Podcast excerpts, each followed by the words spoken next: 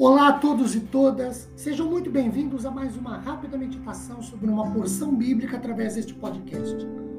Meu nome é Ricardo Bresciani, eu sou pastor da Igreja Presbiteriana Filadélfia de Araraquara. Igreja esta, situada na Avenida Doutor Leite de Moraes, 521. É um prazer levar a todos vocês mais uma porção da palavra de Deus. Hoje, a partir de Êxodo capítulo 15, versículos de 22 a 27.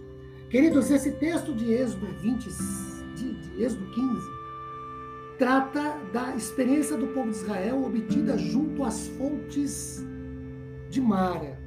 Mara, em hebraico, significa amargoso, triste, e é o nome de uma fonte das águas de águas no deserto de Sur, caminho do Sinai, onde os filhos de Israel chegaram três dias depois de atravessarem as águas do Mar Vermelho, miraculosamente separadas por Deus para que o povo de Israel pudesse atravessar. Eles saem dali, vindos do Egito, e caminham para a terra prometida. Mara é um poço com uma boca de mais ou menos 10 metros de diâmetro, que se alarga para o fundo e cuja profundidade é de mais ou menos 8 metros terreno da região é abundante em soda, por isso a água do poço é salobra e amarga.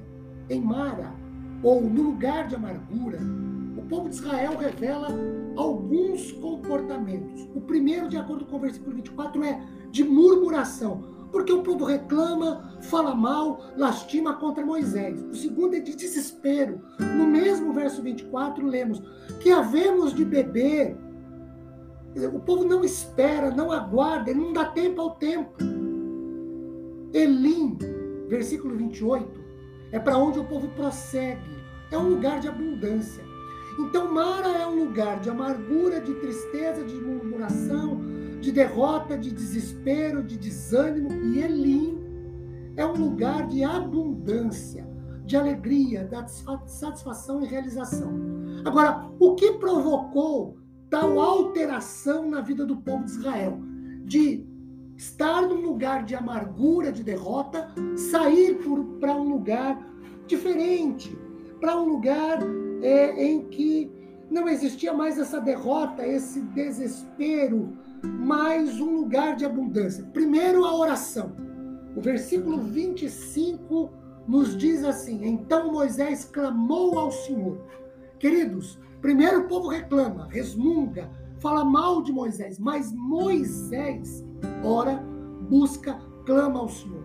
Moisés intercede pelo povo. Moisés intercede por uma mudança em situação desfavorável, contrária. Tiago 5,17 diz que a oração do justo pode muito por sua eficácia quanto aos seus efeitos. Orar quando se está em amargura é um sinal de probabilidade para mudança de atitudes. Segundo, a provação. O versículo 25 diz ainda o seguinte: ah, Moisés orou, o Senhor lhes mostrou uma árvore, lançou a Moisés nas águas, as águas se tornaram doces. Deu-lhes ali estatutos e uma ordenança e ali os provou. A prova de Deus é a situação o evento, a ocasião, a oportunidade em que Deus trabalha na vida do seu povo. Tiago 1,12 diz que é bem-aventurado, ou é feliz, ou é bem-sucedido aquele que, com perseverança, suporta a provação, porque aprovado receberá a coroa da vida ou o prêmio, ou então, queridos, a vitória, a conquista. Aqui em Êxodo 15, a provação consistiu em estados, estatutos de uma ordenança, ouvir atentamente a voz do Senhor e obedecê-lo, de acordo com o versículo 26. Terceiro, mudanças. Versículo 27 nos diz: Então chegaram a Elim, onde havia doze fontes de águas e setenta palmeiras, e acamparam ali se acamparam junto dessas águas. O povo sai de Mara, sai do lugar de desespero, de desânimo, de derrota, de perda e vai, avança, prossegue até chegar a Elim, lugar de abundância.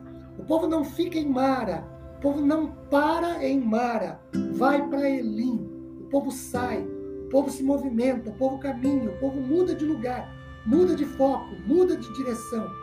Isso a partir de orações, de passar por provações e de promover mudanças na vida. Queridos, se nós queremos também nos sair vitoriosos, nós precisamos também orar, precisamos também enfrentar as provações e precisamos também mudar, mudar de atitude, mudar de comportamento, mudar de lugar, mudar de vida. Meus queridos e amados, que Deus nos fortaleça na vida e na fé.